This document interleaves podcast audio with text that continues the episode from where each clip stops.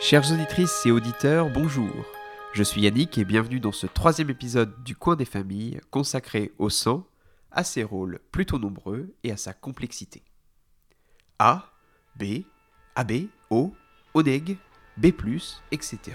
ont fait tous partie d'un groupe. Dans le premier épisode, Florian nous a parlé de l'histoire de la transfusion sanguine. Par le passé, et bien que certaines personnes aient guéri par ce biais presque miraculeusement, d'autres en sont malheureusement décédés. Si bien qu'en 1668, le Parlement de Paris interdit cette pratique. Et il a fallu attendre longtemps, en fait jusqu'au début du XXe siècle, pour voir cette pratique réémerger. En 1900, Karl Landsteiner, médecin et biologiste autrichien, montre que le mélange de divers sangs humains peut entraîner une agglutination sorte de gros caillots.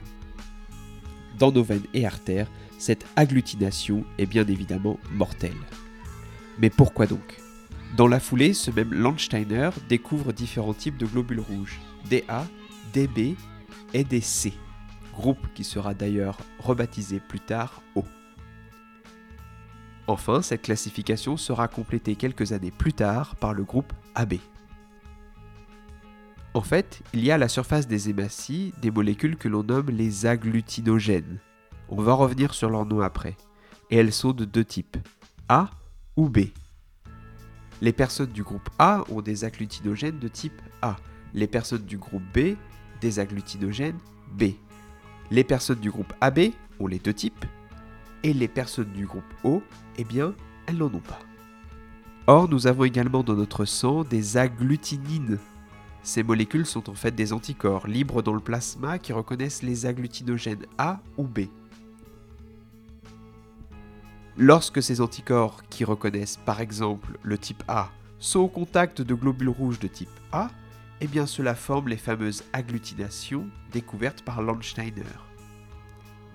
Et cette structure est assez grosse pour boucher les vaisseaux, parce que cela ressemble, toute proportion gardée, un peu à l'atomium de Bruxelles, où les boules sont les hématies et les barres les reliant entre elles, les agglutinogènes reconnaissant les agglutinines à leur surface.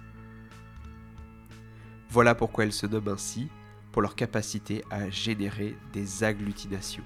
Et donc personne, fort heureusement, n'a à la fois des agglutinines et agglutinogènes se reconnaissant mutuellement. En fait, c'est tout le contraire. Le système est complémentaire, à savoir groupe A des agglutinogènes A et des agglutinines qui reconnaissent le groupe B, groupe B des agglutinogènes B et des agglutinines qui reconnaissent le groupe A. Attention, là ça se corse, groupe B des agglutinogènes A et B et donc pour éviter les accidents, pas d'agglutinine. Et enfin, le groupe O, c'est l'inverse, pas d'agglutinogènes, mais des agglutinines qui reconnaissent à la fois les groupes A et B. Ainsi, si on ne veut prendre aucun risque lors d'une transfusion sanguine, qui entre parenthèses a pu rentrer en vigueur en 1918, il vaut mieux réaliser une transfusion avec le sang d'une personne de son propre groupe.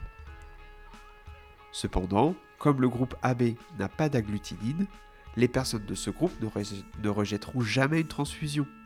On les appelle les accepteurs universels. Par ailleurs, les personnes du groupe O sont donneurs universels, car comme on ne donne que les globules rouges, ceux-ci peuvent être administrés à n'importe qui. En fait, c'est pas tout à fait exact, il faut même être O négatif pour être donneur universel. Le terme négatif signifiant ici Rhesus ou RH négatif.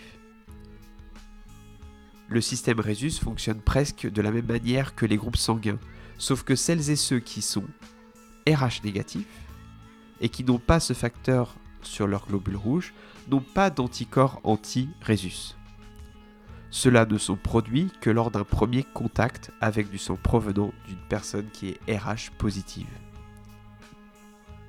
Donc vous voyez, c'est primordial de connaître son groupe sanguin, car cela peut permettre de réaliser une transfusion rapidement.